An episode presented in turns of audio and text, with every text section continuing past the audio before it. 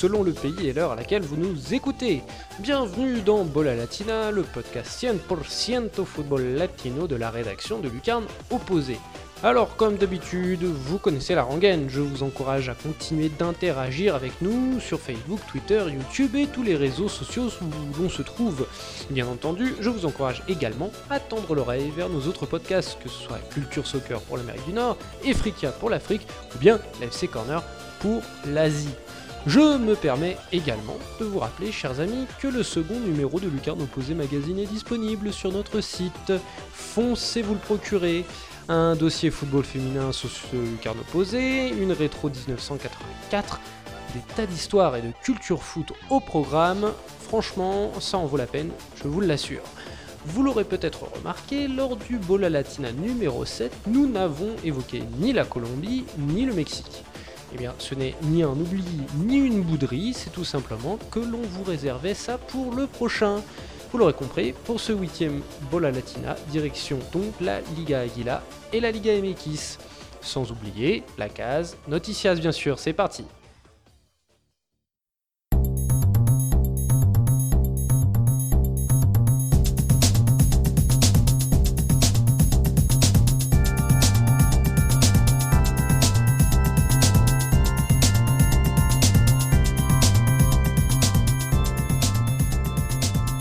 Commençons avec ce toujours aussi charmant championnat uruguayen où le national a remporté l'Apertura après une victoire étriquée face à la médaille de bronze Danubio de buts à 1.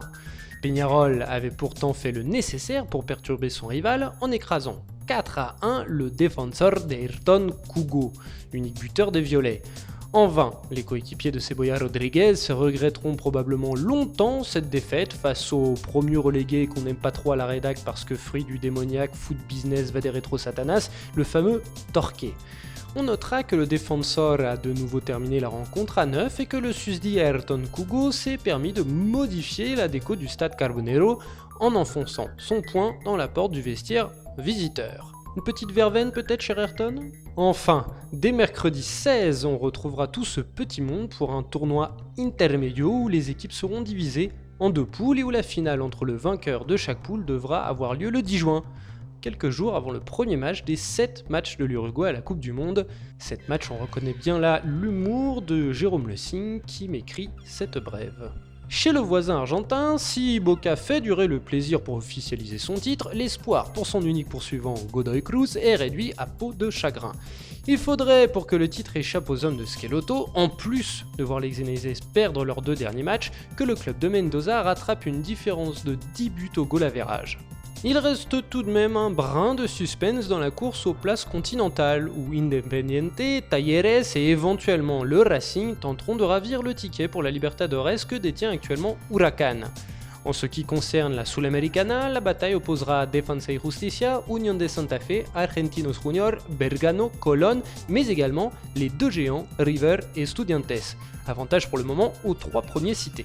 Du côté chilien des Andes, si la guerre des universités voit la Católica prendre le large devant la U de Concepción et la U de Chile, c'est surtout le sélectionneur colombien de la Roja, Renaldo Rueda, qui détonne dans les médias. L'ex-technicien de l'Atlético Nacional et de Flamengo a en effet déclaré que son mandat à la tête de la bande à Alexis Sanchez serait remis en question si Arturo Sala quittait le trône de la NFPE à la fin de l'année 2018. Une question de respect réciproque, de loyauté et de conditions idéales pour continuer à développer son projet correctement, selon les propres mots de l'intéressé. Les prochaines élections seront donc décisives pour la stabilité du renouveau chilien. En Bolivie, la grosse surprise, c'est la défaite de San José qui perd son match aller de quart de finale contre le promu Destroyer qui continue d'épater la galerie. C'est touché, on verra si c'est coulé pour le fameux Destroyer. Dans les autres rencontres, Blooming vole en éclat devant le Jorge Wilstermann 4 à 0, Bolivar s'impose chez le National Potosi 2 à 1, et The Strongest en fait de même sur le terrain d'Oriente Petrolero, tout petit but 1 à 0. Match retour ce week-end. Un petit mot de championnat péruvien pour signaler le match nul, un but partout dans la finale allée du Torneo de Verano qui oppose le Sporting Cristal au Sporting Huancayo. Mais on reviendra dessus plus en détail avec Romain Lambert incessamment sous peu. Mais tout cela est assez éclipsé au pays des Incas par le retour sur les terrains de l'idole Paolo Guerrero, qui a foulé la pelouse du Maracana pour 31 minutes de jeu lors de la victoire de Flamengo contre l'International Porto Alegre. Le temps tout de même de délivrer une passe décisive à Everton Ribeiro pour le 2 à 0.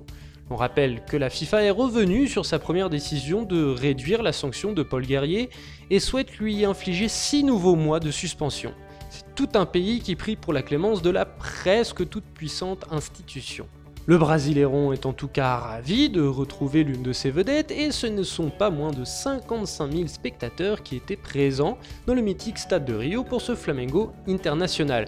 Une belle affluence qui est avant tout le résultat d'une belle campagne d'accessibilité de la trésorerie flamenguista. Voyez plutôt, les prix avaient été réduits entre 10 et 100 reais, soit entre 2 et 20 euros. Sympa, non?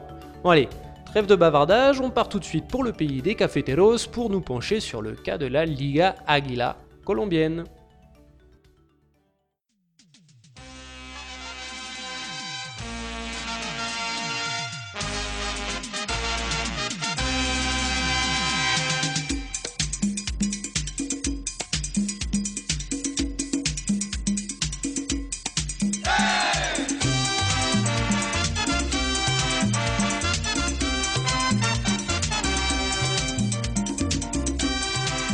Andale pues, euh, comme dirait. Euh, oh non, c'est nul, donc je refuse en fait de faire, euh, de faire cette intro. On va juste dire Andale pues, j'allais faire une référence à quelqu'un qui est beaucoup trop convenu de faire référence qu'on parle de la Colombie, donc je me refuse de le faire. Bref, et tu auras vu qui c'est, de qui je parle, Pierre, et vous aurez peut-être vu, ou plutôt compris de qui je parlais. Ah, drôle de drôle d'introduction, mais euh, vous l'aurez compris, on va parler de la Colombie dans tout ça avec Pierre Gerbeau, comme d'habitude. Comment vas-tu, Pedro? Bah, ça va, ça va. Simon et toi? Eh ben, écoute, euh, moi ça va très bien. Aussi, alors, euh, eh bien, écoute, la Liga Aguila, l'apertura de, de, la Liga Aguila 2018 a, bien avancé puisque on a fini la phase régulière, on va commencer la, la, la, la Liga et, euh, et bah, c'est là-dessus euh, qu'on va revenir sur cette qualif, sur ces qualifs euh, de la Liga. Euh, qui pour, le, pour donner le, le calendrier, hein, c'est quarts de finale qui auront lieu le 12 mai, c'est-à-dire samedi, et 13 mai, c'est-à-dire dimanche. Voilà. en fait, tu as deux, deux quarts samedi et deux quarts dimanche. Voilà, le samedi et le dimanche. Pour donner, pour donner donc les. Oui, oui, des matchs allés, bien sûr. C'est un match aller et retour, mais c'était pour donner la, première salve. Pour, voilà, si vous voulez la suite, voilà, la suite sera le 19 mai et le 20 mai. Voilà, rebelote un samedi et un dimanche. Pour donner rapidement euh, le, nom de ces équipes qualifiées pour ces quarts de finale, dans l'ordre, hein, on va donner l'ordre du, classement final. Hein, c'est, on est comme au Mexique, dont on va parler euh, après. Euh, sur ces. Enfin, sauf que Mexique, a moins d'équipes hein, euh, au, classement général. Là, ils sont 20 et ce sont les 8 premiers qui se qualifient. En l'occurrence, l'Atlético, pardon, l'Atlético Nacional de Medellín, l'Independiente, le grand rival euh, de Medellín également, Tolima, Atlético Huila, Junior Barranquilla, Deportivo Cali, Patriotas Boyacá et enfin Once Caldas et pour donner les quarts de finale, donc le Patriotas Boyacá affrontera l'Atlético Huila, le Deportivo Cali affrontera l'Atlético Nacional, le Junior Barranquilla affrontera pardon, l'Independiente Medellín et Once Caldas affrontera Tolima. Eh bien écoute, moi je te propose de commencer, euh, Pierre, par euh, tout simplement euh, souligner les, la présence des favoris, voilà, ceux, ceux, qui sont, ceux qui ont répondu à l'appel, ceux qui sont au rendez-vous en tout cas, c'est-à-dire euh, bien sûr le Deportivo Cali, l'Independiente Medellín, Junior, euh, Junior Barranquilla et bien entendu l'Atlético Nacional. Ouais, euh, en fait, tu avais surtout deux, gros favoris avant le début de la compétition qui étaient l'Atlético Nacional et, et, Junior. alors, on, va, on va les séparer un peu parce qu'ils n'ont pas vraiment le même parcours, même pas du tout le même parcours. Euh, L'Atlético Nacional, ils ont roulé hein, tout simplement sur la phase régulière. C'était la première équipe à se qualifier. Ils ont 41 points, ce qui est, ce qui est énorme en 19 matchs. Euh, donc euh, l'Atlético Nacional, vraiment, ils ont, ils ont tenu son rang. Ils, ils ont vraiment de A à Z, ils ont vraiment jamais été en danger. Ils ont eu aucun souci, invaincu à la maison, vraiment un parcours très très très très propre. pour Junior, ça a été plus difficile. ils ont changé d'entraîneur en cours de route, ça a été beaucoup plus laborieux. Ils étaient en danger hein, sur la dernière sur la dernière journée. ils jouaient contre Jaguares et euh, à Monteria, donc à l'extérieur. Et s'ils perdaient, ils étaient, ils passaient à la trappe. Donc euh, Junior, ça a été plus plus laborieux. Euh, en fait, ça a été plus laborieux parce qu'ils se sont trompés dans le choix de l'entraîneur, tout simplement. Ils ont commencé avec Alexis Mendoza, donc international colombien, ancien joueur de l'époque, donc 90. Et ils sont vraiment plantés. Ils ont, c'était très très très très laborieux. Ils ont, ils ont perdu, euh, ils ont perdu cinq matchs dans la phase régulière, je crois. Donc, euh, donc c'était, c'était très compliqué, surtout offensivement. Ils ont, ils 19, tournent un 19 petits buts pour euh, le ouais. Balanquia. C'est une des pires, une des pires attaques en tout cas des, des équipes qualifiées. Ouais, ah ouais, c'est euh, donc c'est c'est vraiment un, gros gros gros problème. Pour ça, ils ont en fait ils ont c'est un problème qu'on a pu voir aussi en Libertadores et ils ont un gros problème à la finition et notamment parce que parce qu'en attaque il y a quelqu'un qui prend pas beaucoup de, qui prend beaucoup de place mais qui mais qui est pas qui est pas pas pas très efficace qui est Théo et voilà Junior c'est une équipe il leur faut euh, 5, 6 occasions nettes pour marquer. Et ça, c'est un problème, que ce soit en Libertadores ou en championnat. Théo Gutiérrez qui, euh, Bon, alors bien sûr, euh, le, le, fait d'avoir du mal euh, à la finition est bien sûr antérieur à cet événement, mais Théo Gutiérrez qui ne va pas forcément aller beaucoup mieux puisqu'il a eu des, des problèmes personnels euh, avec un assassinat au sein de sa famille, simplement, enfin une balle perdue. Donc c'est quelque chose d'assez dramatique et bah, on se doute que ça va être encore plus compliqué pour ce pauvre Théo qu'on n'accablera pas. Non, non, non, non, on l'accablera pas, mais je, un, il a je pense qu'il a fait son temps et qui prend beaucoup de place dans le vestiaire et je pense que voilà c'est il a fait énormément de choses et pour le le, le, foot colombien et, et, je pense que ouais il est temps de il est temps de tourner une page et remercier Théo pour ce qu'il a fait en revanche, euh, en revanche, une équipe qui, euh, qui, qui, va très bien euh, à Medellin, mais décidément d'ailleurs, on peut considérer que les deux équipes de Medellin vont très bien, c'est l'Independiente. Ouais, le DIM, le DIM aussi. Alors, bon, tu, tu, tu, parlais du grand rival de l'Atlético Nacional, non grand rival de l'Atlético Nacional, c'est l'América de Cali et, et, dans une moindre mesure Millonarios. Le, le Deportivo Independiente Medellín, c'est le petit frère de l'Atlético Nacional. Ouais, il n'y a, a, a, pas du coup un, un, gros derby par rapport au fait de venir de la même ville? D'ailleurs, un vrai derby, quand un vrai derby, c'est censé. Ça, le mot derby provient de clubs d'une même ville.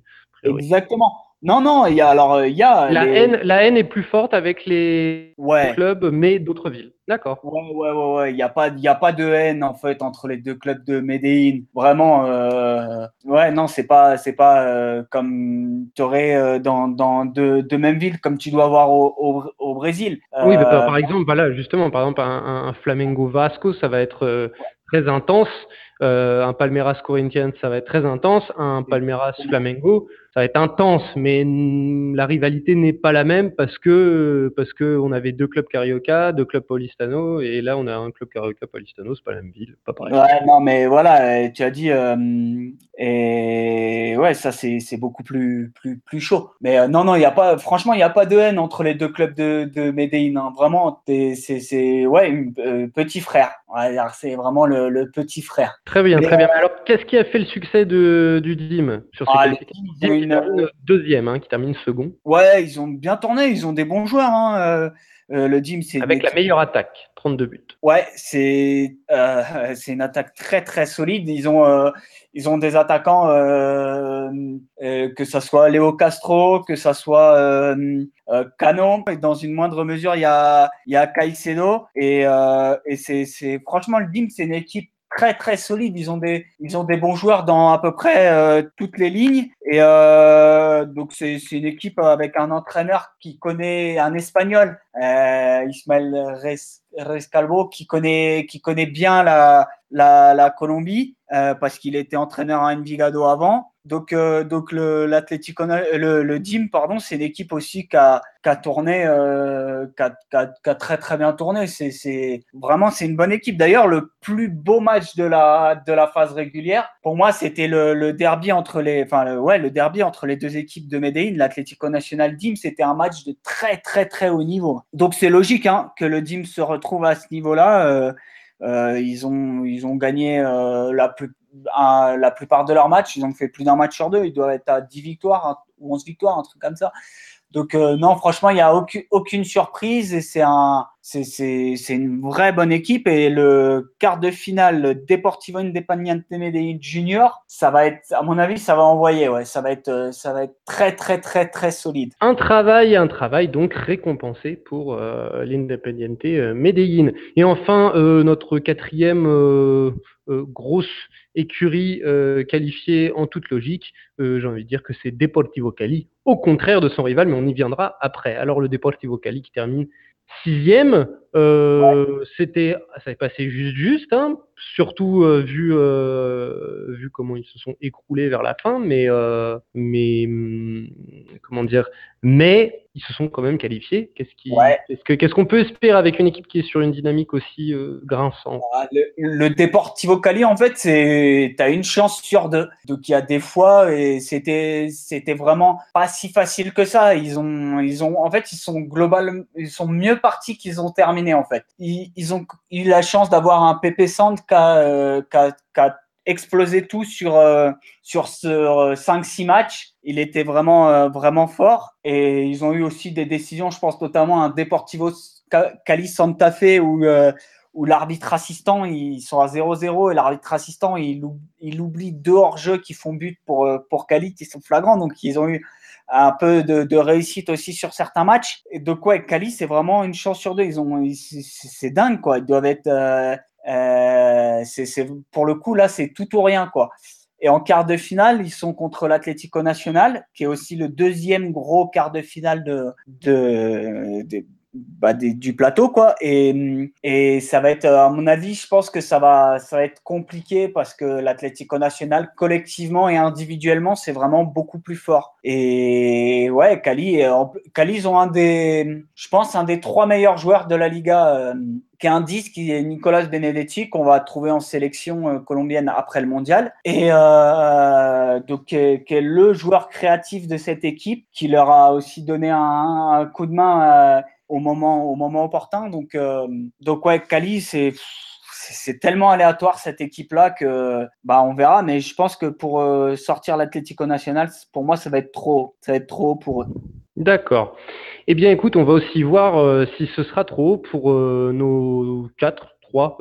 c'est pas surprise, mais en tout cas, c'est des équipes plus outsiders qui, ont qui sont parvenues à se qualifier pour, euh, pour cette Ligue parce que parce qu'il y a eu de la casse et du coup euh, il y a eu de la casse parmi certains autres gros et euh, du coup ça a laissé de la place. Ça a laissé de la place à donc Tolima qu'on voit régulièrement. Hein. Quand même Tolima, on les voit le temps en temps, Libertadores. Enfin voilà.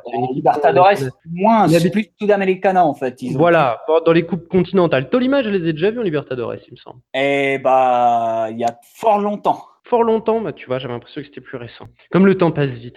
Enfin bref, voilà, Tolima qu'on a tendance à, qu'on a habitude de temps en temps, d'accord, à voir euh, en Libertadores, mais surtout euh, au niveau continental Sudamericana. Mais euh, avant tout, donc, l'Atlético Huila, qui a terminé une surprenante quatrième place. Et enfin, les, deux derniers qualifiés, Patriotas Boyaca et Once Caldas, hein, qui est un club que tu m'avais déjà expliqué. Moi, je pensais que c'était un très grand club. Tu m'as expliqué que c'était pas un si très grand club que ça. Mais c'est tout de même un club qui a gagné une Libertadores en 2004. Euh, 2004, ouais, contre, euh, contre Boca Juniors au voilà. Donc, euh, donc, on ne sait Caldas, une, une, une, équipe voilà, un peu à la, gloire moyenne, mais qui a tout de même des sacrées lignes à son palmarès. Mais ça faisait longtemps qu'on les avait pas vus à ce niveau. Euh, me semble-t-il. Alors, euh, on va peut-être euh, commencer par par qui veux-tu commencer? Alors, eh, alors on va essayer de, de faire de faire dans, dans, dans la hiérarchie des, des, surprises. On va commencer par la moins grosse surprise de ce classement, qui est Tolima. Et Tolima, effectivement, ils sont habitués à être dans les places qualificatives. ils ont un entraîneur qui est, qui est une figure du football commun qui est Gamero et donc qui a joué à Millonarios notamment, quart de finale de la Copa Libertadores 89. Un bon entraîneur. Son équipe de Tolima, elle joue, elle joue au football. Il y, a des, il, y a des, il y a des bons joueurs dans cette équipe, hein, Kleider Alzate. Angelo Rodriguez, qui est leur avant-centre. C'est une équipe, euh, ouais, il n'y a pas de gros, gros stars, mais ils ont des, donc des joueurs solides. Euh, Joël Silva dans, dans la cage, qui est paraguayen. Donc, euh, c'est une équipe qui, qui, ouais, qui, a quelques bons joueurs, mais qui a surtout un bon collectif, qui est difficile à manœuvrer, notamment à la maison. Ils ont, ils ont battu, ils ont battu Junior, je à la maison. Ils ont battu euh, Millonarios. Donc euh, c'est une équipe euh, qu'on attendait à voir à ce niveau-là. Alors peut-être pas troisième, mais on attendait à les voir dans les dans les huit. Après dans les demi-surprises, enfin en tout cas des équipes qu'on n'attendait pas forcément, c'est Patriotas et Willa.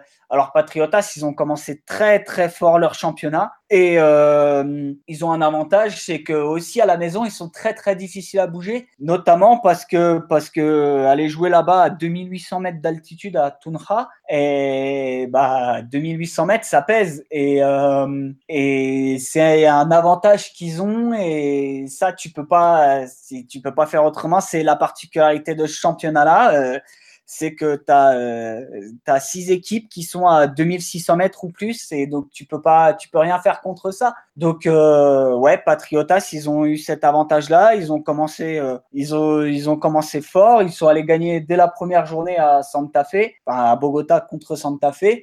Donc euh, c'est une équipe euh, qui a pas là non un peu comme comme Tolima, il y a pas pas d'individualité. Euh, ils ont un joueur qui a bien marché qui est leur capitaine Rivas et voilà ça a suffi pour pour se qualifier voilà sans trembler. Hein, ils ont été tout le temps en position. Donc ouais bonne bah, une bonne équipe, mais qui a surtout bénéficié d'avoir de, cet avantage-là euh, de jouer en altitude. Pour Willa, c'est euh, ils ont surtout euh, un collectif et ils ont en fait à chaque extrémité du terrain, ils ont des joueurs qui ont fait la différence. L'Atlético Willa, ils ont deux, un duo d'attaquants Lopez Duarte qui a marqué, que je dise pas de bêtises, mais ils ont dû marquer trois quarts des buts de leur équipe à eux deux. Donc donc c'est évidemment ça fait la différence. Le capitaine Omar Duarte d'ailleurs et, et surtout ils ont aussi dans les cages un gardien qui fait la différence ils ont un très très jeune gardien et bah c'est c'est ce qu'a fait la diff. Ils ont un qui est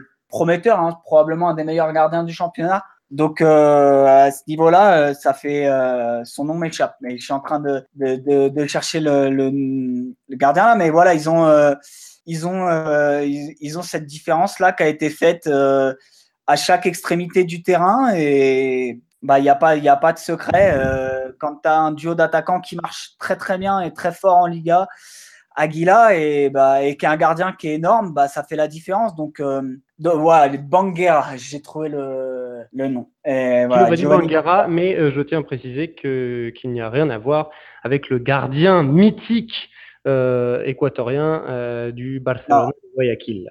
Voilà, rien, rien à voir. Il a 22 ans et colombien. Voilà. Et donc c'est. Juste pour, pour, pour, revenir sur tes deux buteurs, 8 buts pour euh, Duarte, 5 buts pour euh, Lopez, pour, donc, pour Eduard Lopez qui fait 13 buts sur un total de 20 buts. Voilà. Donc, euh, donc euh, voilà, ils ont, ils ont ces, ces joueurs-là qui font la diff. Euh, et après, alors est-ce que ça suffira pour aller, pour aller en demi-finale? Oui, pourquoi pas. ils, peuvent, ils peuvent y aller hein, en demi. Après, plus, loin, franchement, j'y crois pas. 12 buts, hein, 12 buts pris pour l'Atlético Huila, hein, tu l'as dit, hein, des qualités devant et derrière, bon, on a compris, devant, ça repose surtout sur deux individualités. Mais derrière, euh, il y a un bon gardien, mais c'est aussi plus une, une question d'homogénéité et de solidarité de, de groupe de défensive. Donc 12 euh, petits buts euh, encaissés. Sachez que c'est la deuxième, la seconde meilleure défense du championnat derrière, derrière l'Atlético Nacional. Mais comme tu l'as dit en préambule, enfin, au début de, cette, de ce point, de cette chronique, l'Atlético Nacional est un petit peu hors concours. Ouais, et donc oui là, faut, faut travailler, faut féliciter le travail de Cravioto, l'entraîneur qui a fait, qui a créé cette homogénéité et qui a réussi à, bah, à sortir ces deux individualités à chaque extrémité du terrain et qu'on fait la, fait la différence. Et enfin dans les qualifiés, Caldas Caldas, ils ont un nouvel entraîneur qui était, euh, qui, qui était à Jaguares avant et qui se qualifie pour la troisième fois consécutive. Du coup, cet entraîneur-là, ça fait trois, troisième fois euh, qu'il est qualifié avec une équipe, euh, une équipe moyenne. Donc, c'est ce qu'a, c'est ce qu'a fait la, la, la, la. Hein. Après, ils ont eu, ils ont eu de la chance que ça se soit bien goupillé sur la dernière journée. Donc, ça, c'est, c'est, aussi, il y a un peu de réussite puisque Caldas prend un carton pour la dernière journée. Ils prennent, euh, ils prennent 4-1 euh, face à une équipe euh, du bas de classement, hors, hors qualif, qui est l'Alianza Petrolera. Mais c'est finalement pas si logique que ça. L'on sait Caldas, le nouvel entraîneur qui est arrivé, qui est Bodert, Bodert, qui est qui a des origines allemandes, mais qui est cartagenero et, et qui, a, euh, qui, a, fait un bon bon début de saison avec le Once Caldas de Manizales. Donc c'est pas c'est pas illogique. Ils ont des, des, individualités qui, euh, qui, qui sont qui sont pas euh, pas énormes, mais à l'échelle de combien je pense notamment à Ray Vanegas qui est un, qui est un, des un des, des bons joueurs de ce championnat là et donc ils ont ils ont ils ont tenu la route et ils ont fait un, très très bon début de saison et ça a suffi pour se qualifier. Après, euh, c'est un peu la, la, même chose que que Patriotas ou euh, ou Willa, c'est que c'est que maintenant ils ont effectivement ils sont dans dans un quart de finale ouvert. Et donc, il y aura peut-être euh, de quoi aller en, en, demi, mais plus loin que la demi-finale, j'y crois pas. Très bien. Et eh bien voilà donc pour ces huit équipes qualifiées favoris. Donc, et euh, plus outsider. Et comme on l'a vu, la répartition, euh, des, des, des, la répartition des, de ces quarts de finale fait que les favoris, quatre favoris se rencontrent et les quatre outsiders se rencontrent, comme tu l'as dit. Exactement. il y aura des oppositions favoris à outsiders en demi-finale. Par contre, des favoris, il y en a qui se sont, mais alors bien viandés dans cette phase régulière. Alors déjà, il y a les deux clubs de, Bogota, hein, Millonarios et Santa Fe. Bon, Millonarios qui était à ça hein, de se qualifier. Hein, de Caldas, euh, s'il se qualifie, c'est aussi euh, grâce au, à, une mauvaise performance des Millonarios, une défaite des Millonarios lors de la dernière journée. Le Santa Fe, lui, c'était encore un petit peu un petit peu plus compliqué. Et alors, par contre, l'América des Cali, c'était l'Esina. Euh, ils sont retrouvés dans des travers, retombés dans des travers euh, que, que leurs supporters n'avaient pas connus depuis un, petit moment. Euh, époque descente en, en, série, en deuxième division. pourquoi ne pas commencer, commencer par eux quoi? Un, On a même pensé à la, au niveau, à nouveau, à la relégation du côté des Diablos Rojos. Alors, la relégation, non, parce que le, le système colombien fait que. C'est le quotient. C'est le quotient, c'est. Euh... Exactement, c'est. Euh, enfin, pas totalement. En fait, c'est un système qui est totalement du n'importe nawak, qui est complètement, euh, euh, bah, je vais pas dire illégal, mais qui est, qui est, qui est vraiment pas logique et qui est un peu dégueulasse sur, euh, pour les équipes qui montent. C'est-à-dire que, en fait, il ils prennent les résultats sur les trois dernières saisons. Donc, en fait, ils mettent des, des points aux équipes qui montent qui, sur des trucs qui n'ont pas joué. C'est-à-dire que les, les équipes qui montent sont déjà, en fait, en position de relégable avant que la saison ait commencé par rapport au nombre de points. Et après, euh, effectivement, tu as, un nombre de points à rattraper, ce qui, enfin, c'est du n'importe nawak ce système. Donc, c'était, c'est compliqué. La relégation, non, parce que les, j'avais cru, j'avais cru voir que l'América avait été de nouveau euh, en danger, mais avait semblé lire un, titre comme ça. Mais enfin, en tout cas, ce n'a pas été une saison tout toute rose, hein, et donc puisqu'il termine 17e euh, sur, euh, sur 20 avec 22 petits points. Euh, que s'est-il passé du côté de l'América alors, L'América, ils sont très très mal partis. ils sont, ils sont, ils ont changé d'entraîneur en cours de route. Ils ont, enfin, Polila da Silva est parti, a démissionné, et il y a, c'est arrivé un peu trop tard parce que l'América, ils ont globalement bien terminé leur saison. Donc ils se sont fait venir un entraîneur brésilien que personne personne connaissait qui sont allés chercher dans les équipes euh, portugais, pardon, pas brésilien, portugais, qui étaient dans les équipes de jeunes Millonarios, qui a aucune expérience en niveau senior. Et depuis que depuis que le, Pedro Felicio Santos est arrivé, bah ils sont ils sont ils sont plus bah, y a au moins plus d'ambition dans le jeu déjà, et donc ça c'est plus facile pour gagner des matchs. Parce qu'avec euh, l'Uruguayen Polilla Silva c'était plutôt solide, c'était aller on va au charbon, on va au mastic. Et on, est là, on essaye surtout de pas prendre de buts et voilà. Et avec euh, avec Pedro Santos ça ça a changé un peu et, donc on a une équipe de, de, l'América qui est plus ambitieuse. Alors c'était trop tard pour euh, viser la qualif et ils échouent à 5 points et les 5 points qui manquent, bah, c'est des points que tu as perdus en début de saison, des points sur des matchs que tu n'as pas joué, c'est des points où ton équipe elle a lâché et ce qui fait que bah voilà, c'est trop tard, trop tard pour l'América et je pense que dans le, la Liga Aguila DOS qui ne s'appelle pas Apertura et Clausura. Ici, ça s'appelle Liga Aguila 1 et Liga Aguilas 2 avec l'année. Et donc, dans cette Liga Aguilas 2, et je pense que l'América va être une autre équipe. Ils ont eu aussi des, des problèmes extrasportifs. Il y a eu euh, Carmelo Valencia, qui est euh, l'attaquant qui est arrivé de, qui avait cartonné avec la Equidad sur le deuxième semestre de l'année dernière, qui est arrivé euh, au mois de janvier et qui a vraiment pas marché, pas marché du tout et qui a démissionné parce qu'il a reçu des menaces de mort pour euh, sa famille. Donc euh, ça, ça, a été un peu,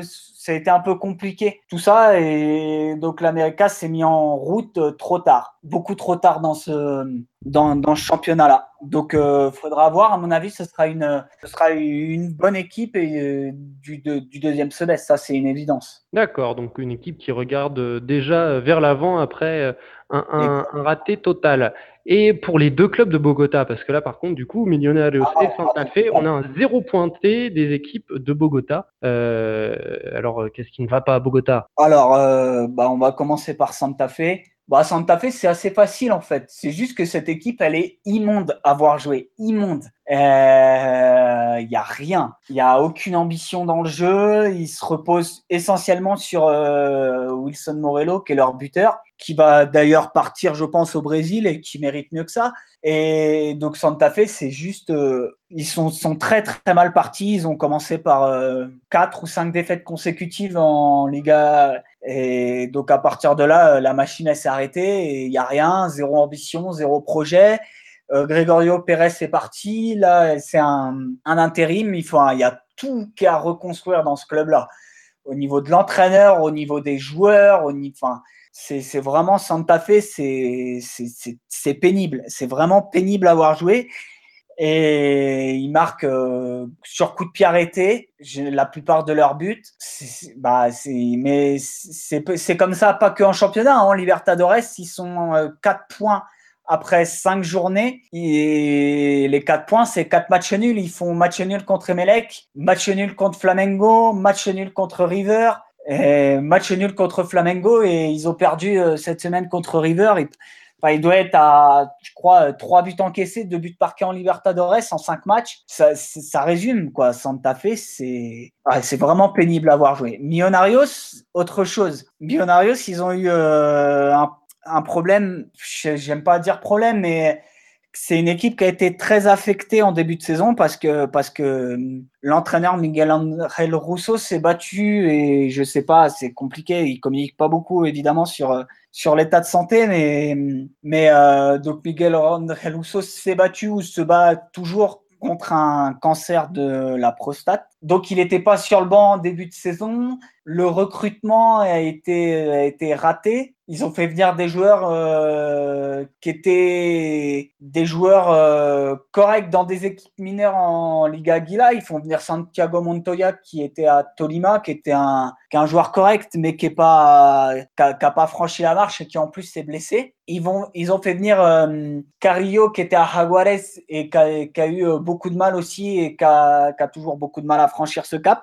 Donc euh, pour Millonarios, même, chose, ils se sont mis en route beaucoup trop tard et en plus ils se sont ratés là sur le dernier match, sur le Classico Capitalino, comme on dit euh, ici entre les deux équipes de les deux grandes équipes de Bogota. Ils prennent un but en début de match contre Santa Fe sur un corner et à partir de là, ils ont jamais pu revenir. Donc ouais, c'est ce qui coûte la qualif à Millonarios.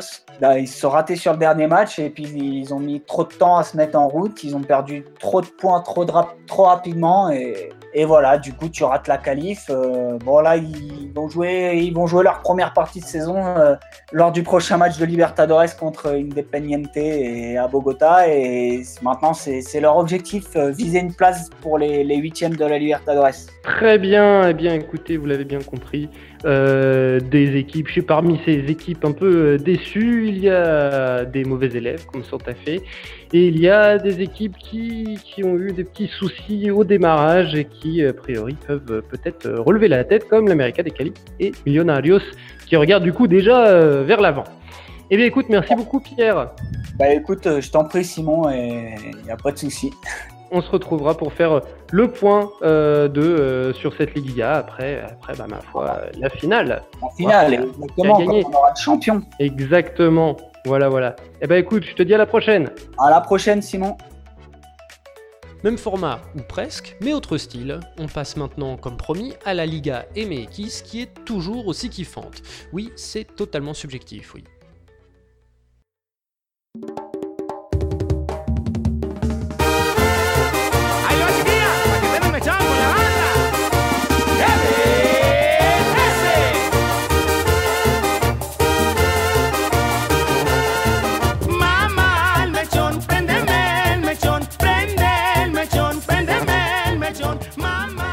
Direction maintenant les plages de sable fin et l'eau turquoise du Yucatan et, des Caraïbes, mais également des, volcans enflammés comme le Popocatépetl, des déserts arides comme le désert du Sinaloa et du Chihuahua, et puis aussi les jungles tropicales, les sombreros, la tequila et tout le tutti quanti, parce que, et oui, parfois c'est un peu vexant hein, pour les Mexicains d'être stéréotypés de la sorte, mais les gars, je vous connais assez bien et parfois vous êtes un petit peu des stéréotypes sur pattes, mais c'est tout ce qui fait votre charme. Enfin bref, vous l'aurez compris, on va parler de la Liga MX et, euh, et du Mexique. Euh, Diego Tonatu Calmar n'était pas disponible aujourd'hui, mais c'est notre rédacteur en chef Nicolas Cougo qui va le suppléer et on sait très bien que sur la Liga MX, euh, il n'a rien. envie à Diego, comment vas-tu Nico? Eh ben, ça va très bien. Et toi, et toi? Eh bien, euh, bien écoute, toujours très bien euh, depuis, depuis que j'ai enregistré avec euh, Pedro il y a quelques minutes avant. Voilà, chers auditeurs, vous connaissez nos, nos coulisses.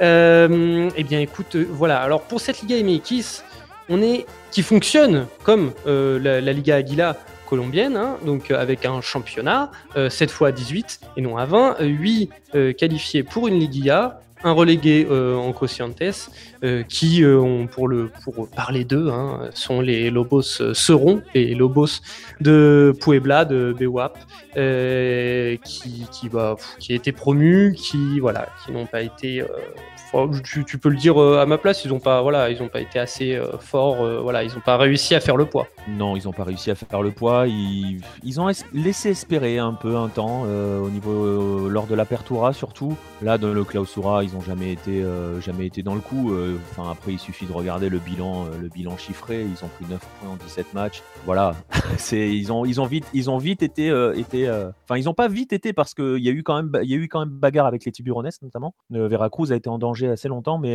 mais les Lobos n'ont fait que, n'ont fait que lentement et gentiment couler. Et voilà, après, on touche au cœur du problème des Cocientes et des peu de chances qui restent au promu, qui a vraiment pas le droit à l'erreur dans un dès qu'il arrive. Donc il faut qu'ils soient tout de suite capables d'aller gratter des points et les Lobos n'en ont pas été capables. C'est dommage parce qu'ils avaient montré des choses intéressantes, notamment lors de l'apertura. Eh bien écoutez, Lobos à la, prochaine, j'ai envie de dire. Allez, on vous souhaite le meilleur en Liga de Ascenso et euh, vous retrouvez euh, assez vite, puisque comme tu as dit, Nicolas, vos performances n'étaient pas euh, toutes cracra.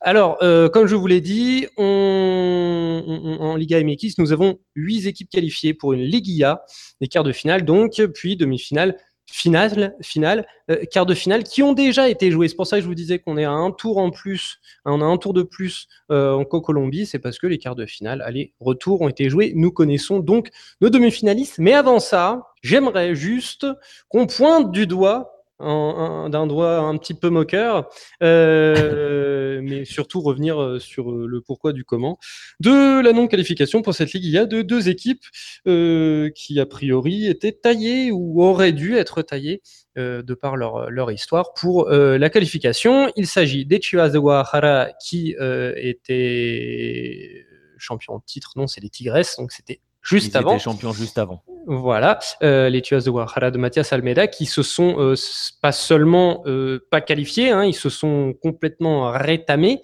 en terminant avant-dernier. Et Cruz Azul, bon là, c'est, ça, en, ça en devient drôle. Hein, c'est voilà, c'est Cruz Azul dont on attendait encore, on s'était dit ah peut-être que cette fois et puis et puis bah c'est Cruz Azul. Donc en fait non. Alors pourquoi? Pour commencer par eux, bah pourquoi? Bah en fait non avec Cruz Azul. Alors que cette fois, on pensait que peut-être peut-être que sur un malentendu, ça pouvait marcher, pour citer un, un, un grand classique français. Ouais, bah écoute, le, souci de Cruz Azul, c'est que c'est un, peu, euh, c'est un peu comme ça tous les ans. Tu l'as dit, hein, c'est, euh, on se frotte un peu les mains en début de saison en disant cette année c'est bon, c'est la bonne, et en fait, euh, c'est jamais la bonne. Il y avait de l'espoir. Pedro Caixinha, qui avait déjà bien bossé sur ses précédents passages au, au- au Mexique, est arrivé. On y a, j'ai presque envie de dire, on y a cru avant que ça commence à jouer, concrètement. C'est-à-dire que. Euh, au final, on a, eu un Cruz Azul euh, pendant très longtemps. On s'est demandé où voulait aller Cruz Azul, euh, qu'est-ce que voulait faire Caixinha avec cette équipe-là? Ça ressemblait pas à grand chose. Il y a eu des matchs où ça ne ressemblait à rien du tout. C'était une catastrophe absolue. Et pourtant, parce que on se moque toujours hein, de Cruz euh, On connaît tous le Cruz Azulear, hein, qui veut dire euh, bah, se gaufrer alors que euh, normalement c'est bon, c'est réglé. Euh, c'est un peu, c'est pire que le Stade Rennais hein, pour, expliquer aux auditeurs. En France, on se moque du Stade Rennais et de son incapacité à aller chercher des titres, même quand tout est bon pour lui. Cruz Azul, c'est pire que ça. C'est-à-dire que euh, si vous cherchez une équipe qui euh, mène 2-0 à la 89e et qui n'est pas sûre de s'imposer, c'est Cruz Azul. Donc euh, voilà. Et pourtant, voilà, malgré tout cela, malgré beaucoup d'incohérences, alors dans le jeu, hein, on va pas forcément rentrer dans le débat tactique, et ben c'est pas passé loin finalement. Il, tombe à deux points hein, de, la Ligue IA. Qu'est-ce qui a pas marché Voilà, c'est c'est- Cruz Azul. Euh, même si je pense, je sais pas s'il y a vraiment eu un, réel espoir de qualification euh, vraiment dans ce Clausura, parce que franchement, il y a eu des matchs où on s'est vraiment posé des questions sur cette équipe. Et si on regarde son évolution au classement, euh, elle n'y a quasiment jamais cru. hein. Concrètement, elle a eu, je crois que sur les 17 journées, elle n'est que deux fois dans le top 8. Donc voilà, ça pose, ça pose les bases d'une saison, enfin d'un tournoi plus que médiocre. Très bien, bah oui, bah c'est un peu dommage pour eux et on se demande quand même si un jour, c'est un peu forcé, mais on se demande quand même si un jour cette euh, dynamique va quand même se briser parce que, parce que comme tu le dis, les, les années passent et s'accumulent pour le Azul qui est en théorie un club historique, mais euh, qui, euh, qui, qui, galère à, voilà, à, assumer son, son rôle, son passé, sa, sa gloire d'antan. D'ailleurs, à propos de gloire d'antan, sachez que une tête connue euh, de Lucarne Opposé, Monsieur Ricardo Peláez, est devenu euh, directeur euh, sportif euh, du Cruz Azul. Et c'est au jour aujourd'hui ou hier, je ne sais plus quand était sa nomination, enfin, en tout cas à l'heure de, de cet enregistrement, euh, Peláez, donc Ricardo Peláez, qui était le président, donc le directeur de l'América que nous avions interviewé quand nous avons fait le, un, un, un inside spécial sur le, le club América. Sur le centenaire du club, ouais. Exactement. Mais, euh, mais pour, pour, mais pour Cruz Azul, il y avait de l'espoir, il faut le rappeler quand même, c'est parce que euh, c'est pas forcément par rapport à la tradition historique de manière générale. Oui, effectivement, Cruz Azul fait partie des grands. Euh, D'ailleurs, euh, voilà, hein, c'est un débat classique au Mexique sur qui sont les grands du foot mexicain, mais c'est un autre débat. Mais il faut rappeler que sous Paco Remes, lors de l'Apertura, Cruz Azul était en Liguilla. Cruz Azul était même parfois extrêmement séduisant dans le jeu. Et ils ont, bon, ça s'est mal fini avec Paco Remes, il y a eu des, voilà, il y a eu des, des, soucis euh, autres que, que footballistiques. Mais au final, j'ai envie de dire, ils ont un peu tout balancé. Quoi. Bah, Paco Remes est, par est, est parti et euh, est arrivé et ça n'a pas fonctionné. Alors j'imagine, tu l'as dit, Pélez vient d'arriver, j'imagine qu'ils vont encore tout balancer pour, pour repartir à nouveau. C'est Azul. c'est hein, une entreprise de c'est du ciment hein, à la base. Donc voilà. c'est tout à fait vrai. Et donc le second déçu, hein, c'est les Chivas de Guadalajara, qui avaient eu une décennie très compliquée dont on pensait avec Mathias, donc on pense toujours a priori qu'avec Mathias Almeida, le, la puissance des Chivas, l'un des clubs les plus titrés du pays, à égalité avec l'América, je crois qu'ils les ont égalés d'ailleurs en remportant leur dernier titre en 2017. Euh, tu... Je dis pas de bêtises? Ouais, ouais c'est ça. ils, ont mis le, Voilà, donc ils ont remis les, choses à égalité. Euh, on pensait, voilà, les Chivas revenus sur le devant de la scène, et puis euh, patatras, mais puis bien patatras, avec euh, donc une 17e place sur 18.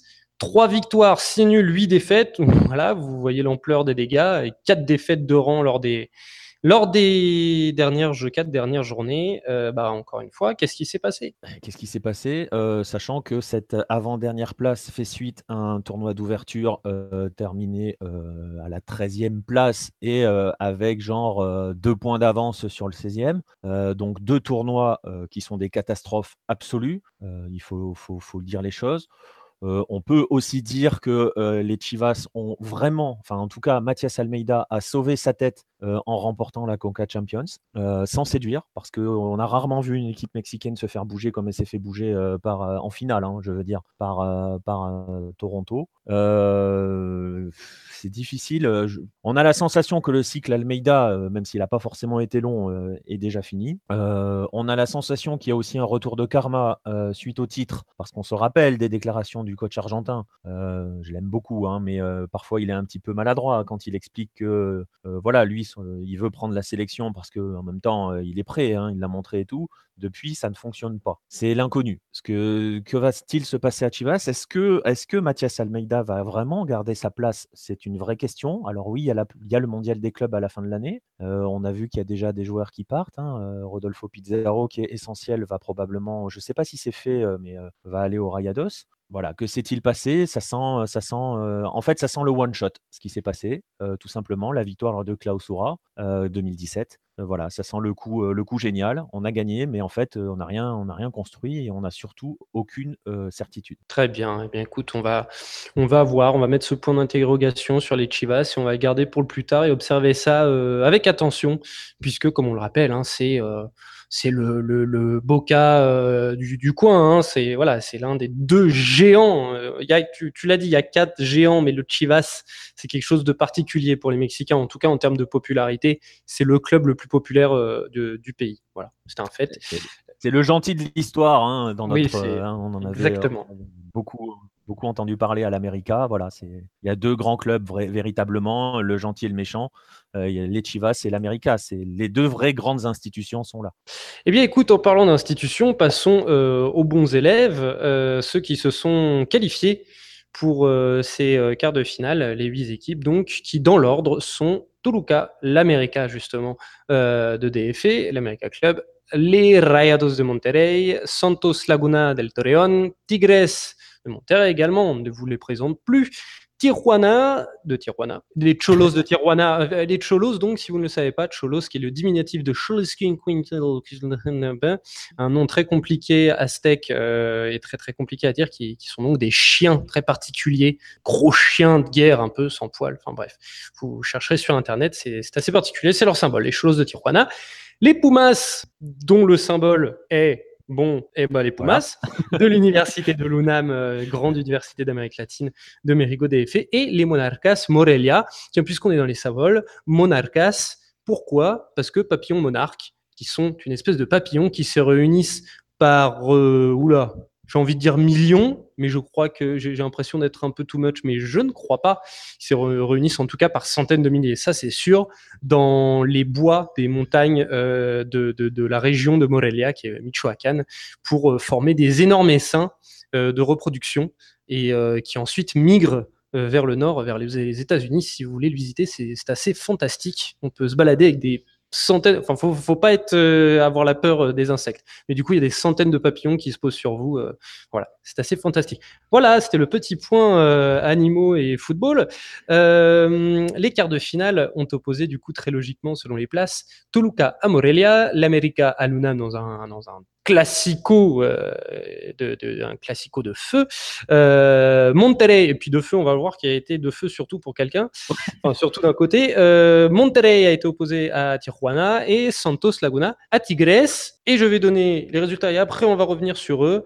Euh, Toluca, parce qu'en fait voilà, je, juste pour, vous dire, quand il y a un match, un match nul final, hein, donc euh, euh, sur l'aller et sur le retour, euh, et puis pareil avec les buts à l'extérieur, ça fonctionne? Non, c'est pas les buts à l'extérieur. Ils fonctionnent ou pas? Non. Euh, c'est une bonne question. Si, il me semble qu'il fonctionne. Donc voilà, c'est en plus, voilà, c'est ça. Hein, ouais.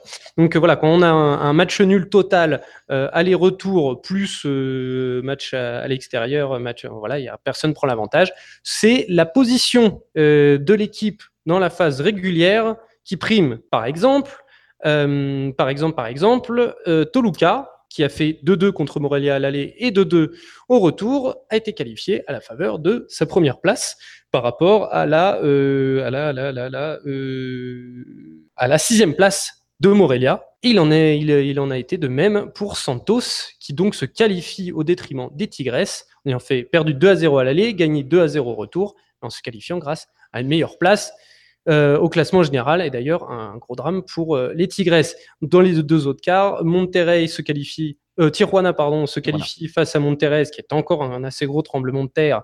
D'ailleurs, du coup, ça veut dire que les deux clubs de Monterrey sont sortis. J'en m'en étais même pas rendu compte. À la faveur d'un match nul à l'aller et d'une victoire de 1 au retour. Et l'América s'est défait de son rival Félidé en l'emportant 4-1 à la maison et en gagnant 2-1 au retour. Euh, tranquille, les doigts dans le nez. Voilà, à peu près. Euh, par quoi veux-tu commencer? Écoute, tu as l'embarras du choix. Bah, on peut commencer par le plus facile, justement. On peut commencer par l'América qui s'est promené face au Pumas. C'était pas à la maison le match aller le 4 à 1, c'était chez les Pumas. Ah oui, pardon, oui, c'était là-bas. Pire, pire. Ouais, ouais, c'était au CEU et c'était plié en une mi-temps. Hein. Il y avait euh, il y a 3-0 au bout de 38 minutes. Euh, bon, après, les, les, Pumas ont été euh, un coup séduisant, un coup très médiocre euh, durant ce tournoi. Bon, là, ils sont tombés sur un, sur un os. Ils sont tombés sur un os qui, euh, qui s'appelle l'America, qui a eu du mal à digérer sa, son élimination en Coca Champions. Elle, a, elle, a, fait mal. D'une part parce que c'est l'América et d'autre part parce que bah parce que c'est l'América, voilà. non mais parce qu'ils étaient ils étaient ils étaient propulsés favoris. Une fois que Tigres a sauté en Conca Champions, tout le monde se disait c'est bon, c'est réglé, voie royale pour l'América. Au final, il n'en est rien. Et puis secrètement, le Mexique rêvait d'un América Chivas en finale. Donc ils ont eu un petit peu de mal à, digérer, à digérer ça, mais voilà, la machine s'est remise en route. On va, je pense que c'est une chose dont on va beaucoup parler avec certaines autres équipes. je pense surtout à, Toluca et à Santos. Il y a un, sacré équilibre du côté de l'América la, entre une une belle assise et, euh, un potentiel offensif euh, de feu. Euh, et puis il y a quelques, quelques individualités qui font la différence, dont une, Matteo Souribe, qui marche sur le Mexique tout simplement pendant ce tournoi. Et voilà, bon, l'América s'est promené face aux Pumas. J'ai envie de dire que ils sont les grands favoris presque pour, pour, pour, pour le titre. Je dis presque parce que euh, j'en vois un autre euh, qu'on n'attend peut-être pas forcément, en tout cas qu'on connaît un peu moins en France. Moi aussi, euh, je pense. Je pense qu'on parle du même. Ouais, je pense qu'on parle du même qui joue en vert et blanc. Et, vert et blanc et qui a un buteur qui marche sur l'eau. Exactement. Donc voilà.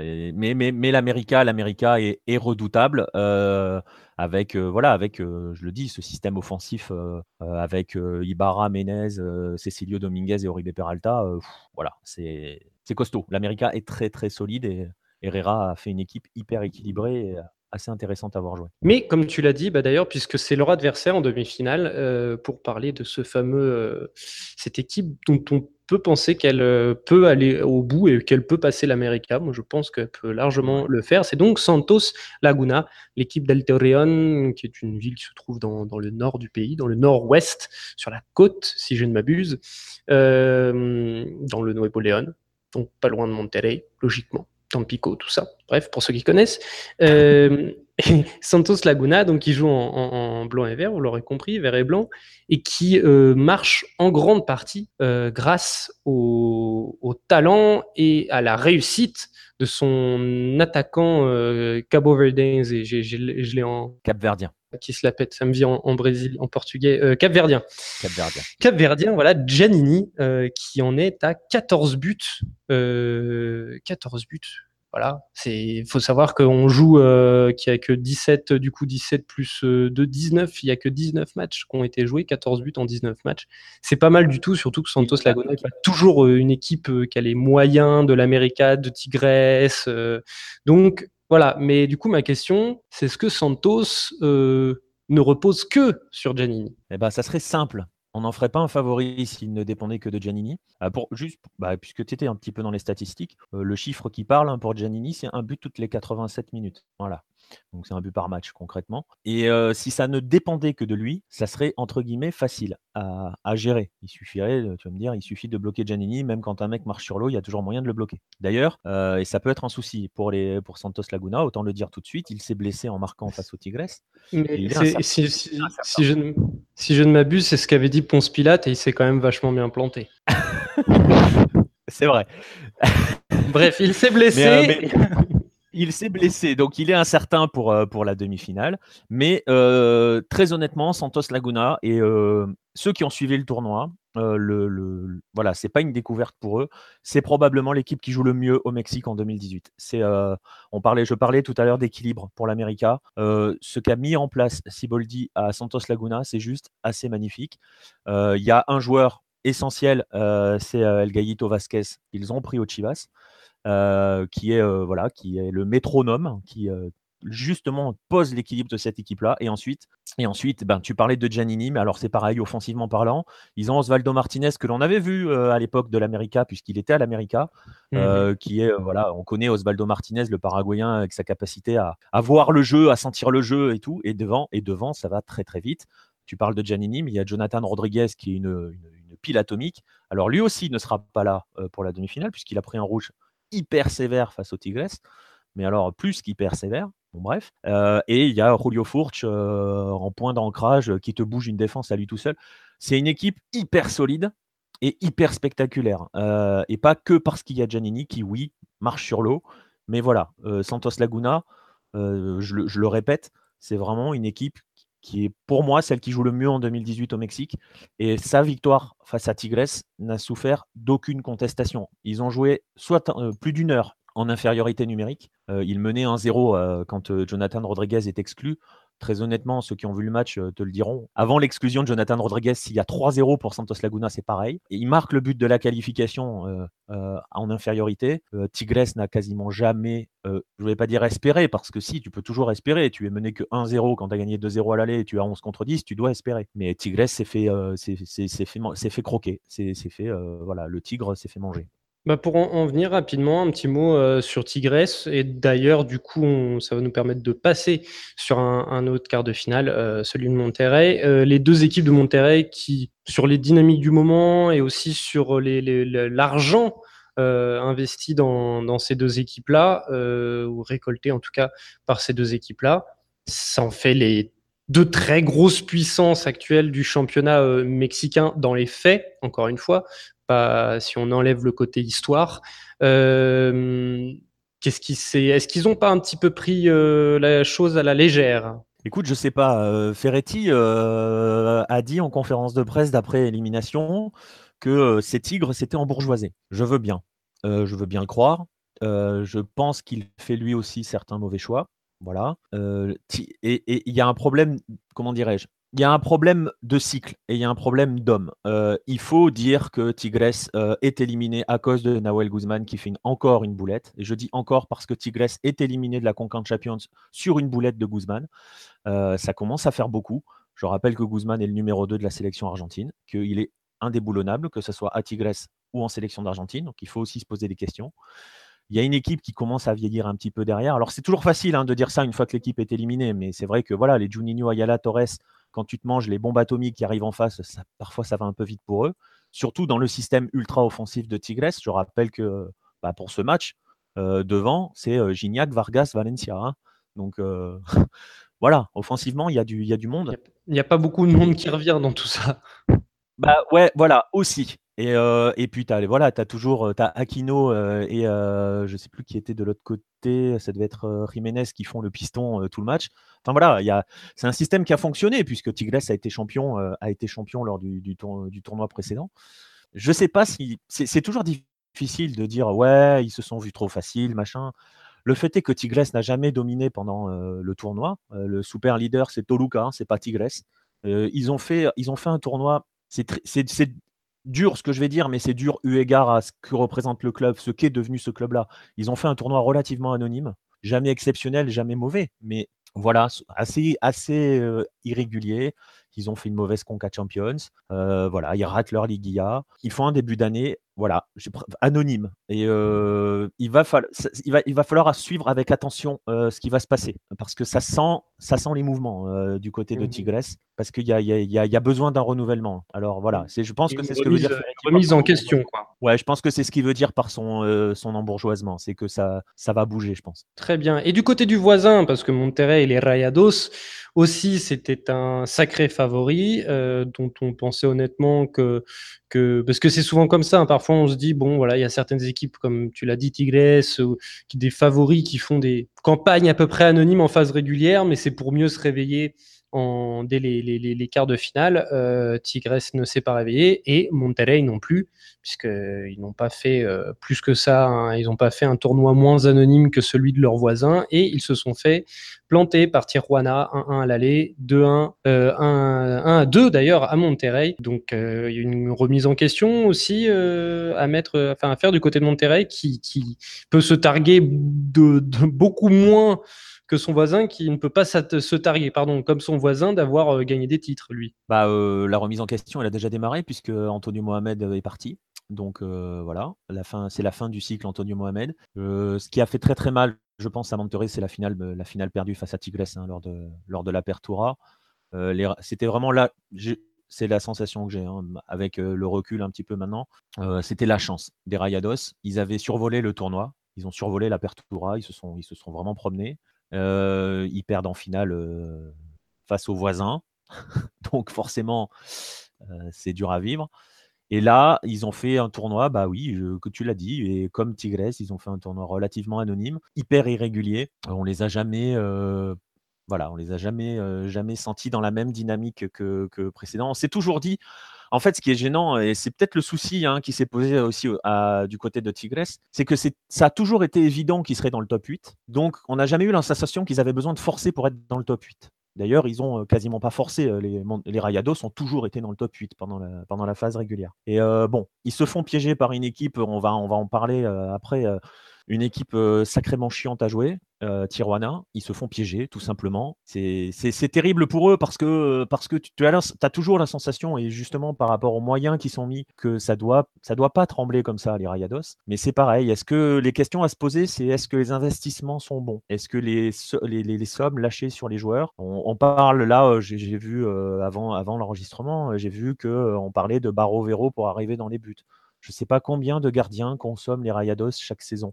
On a déjà Hugo Gonzalez qui avait succédé à Alexander Dominguez, qui avait succédé à, à, Voilà, on ne construit pas au Rayados, on se dit, on met des paquets, voilà le 11, faut que ça tienne. Si ça ne tient pas, on redémarre à zéro.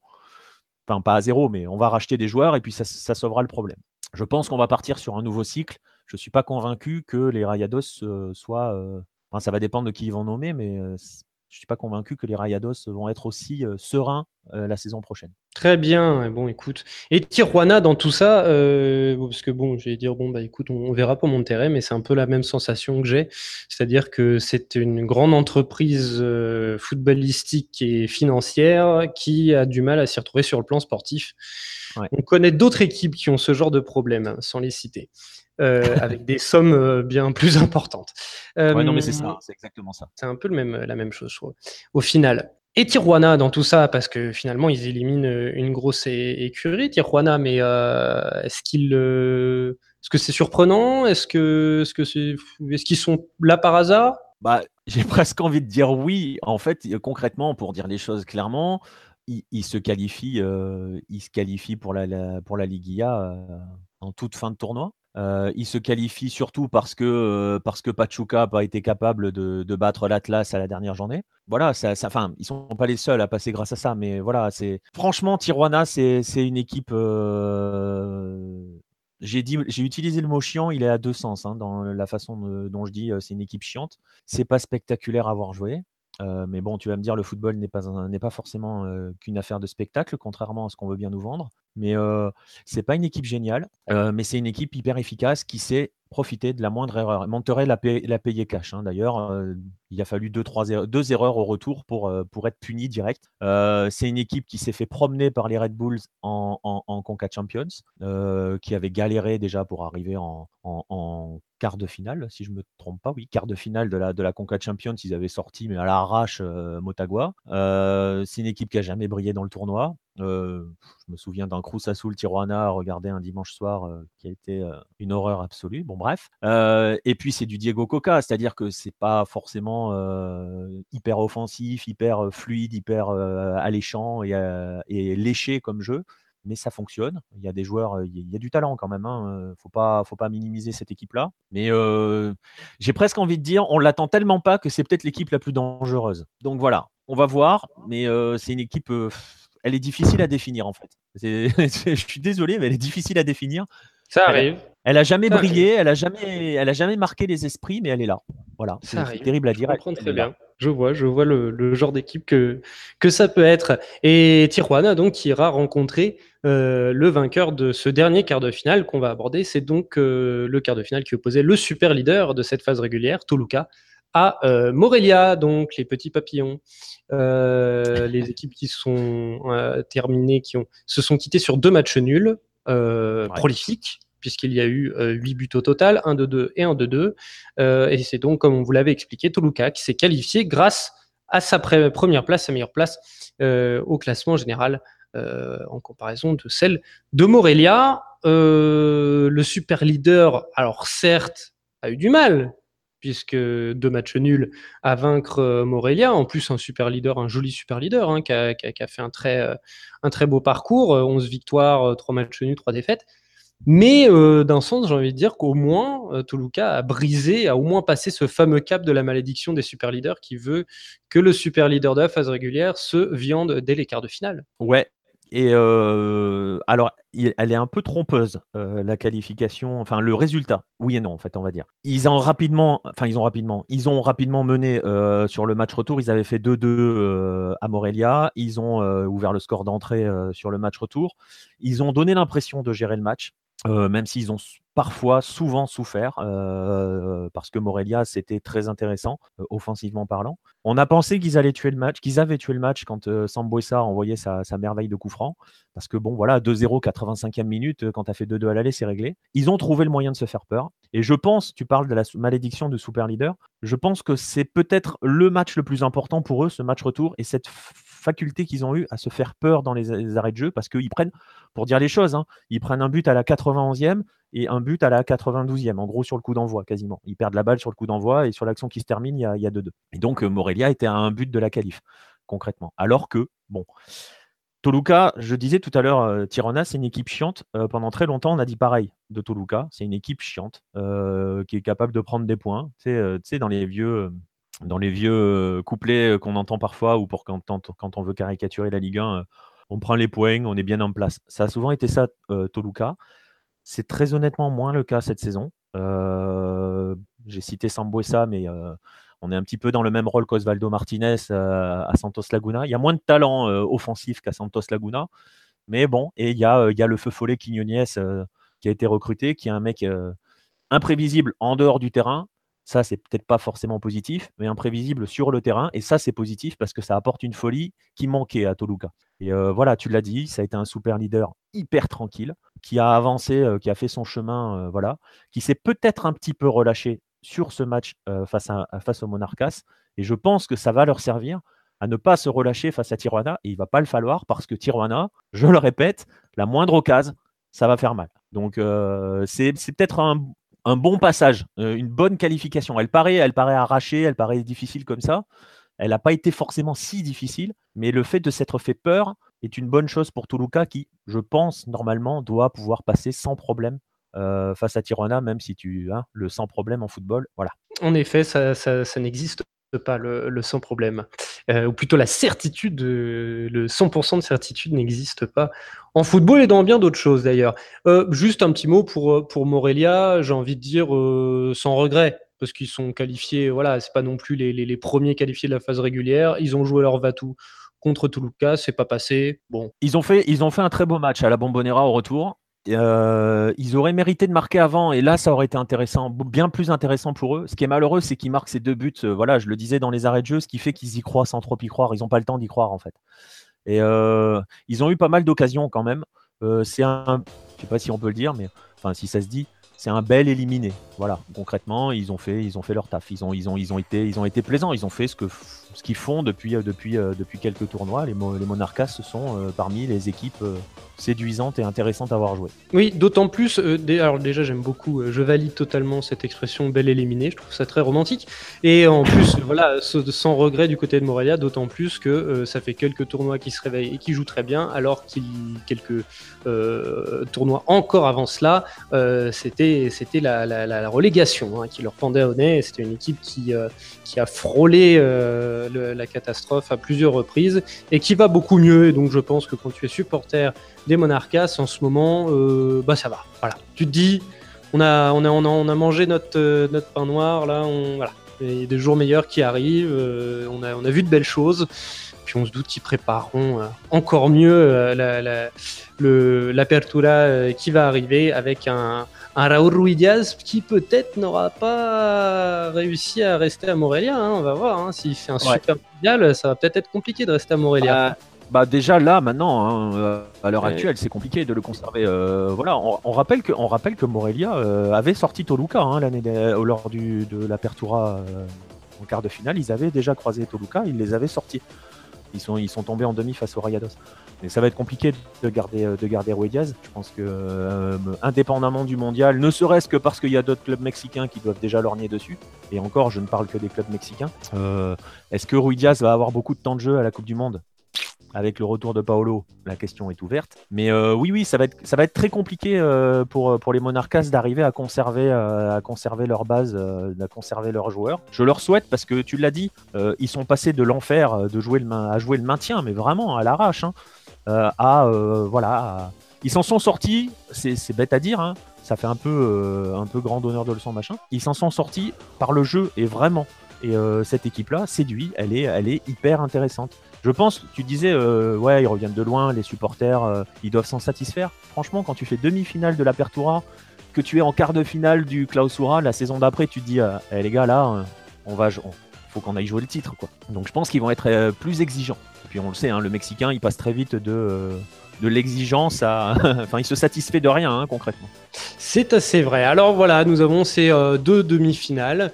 bah, du coup, je dirais un petit peu qu'on a une demi-finale muscle, ou musclé sérieux, pas, forcément fun en tout cas, entre Toluca et Tijuana, et une demi-finale euh, plus artifice, plus, enfin quand je dis artifice, c'est feu d'artifice, plus pétaradante, euh, on s'attend à un petit cocktail explosif entre euh, l'América et Santos Laguna. Et on, eh bien, écoutez, on, eh bien, écoute, on, va se retrouver pour, pour, pour, débriefer hein, ce tournoi une fois qu'on connaîtra les vainqueurs, comme pour euh, la Colombie, comme j'ai dit avec Pedro. Eh ben merci beaucoup Nicolas. Et merci à toi. Et puis euh, bah, on se dit euh, à la prochaine. Et eh ben ça marche. À la prochaine pour, pour un autre pays. Allez. Ça roule. Soyons fous. Ciao ciao. Salut. Merci à tous de nous avoir suivis pour cette huitième émission, huitième Bola Latina, vous rendez-vous compte. N'oubliez pas de venir nous solliciter sur les réseaux sociaux. Et quant à moi, eh bien je vous dis à très bientôt pour un nouveau numéro de Bola Latina. Ciao les amis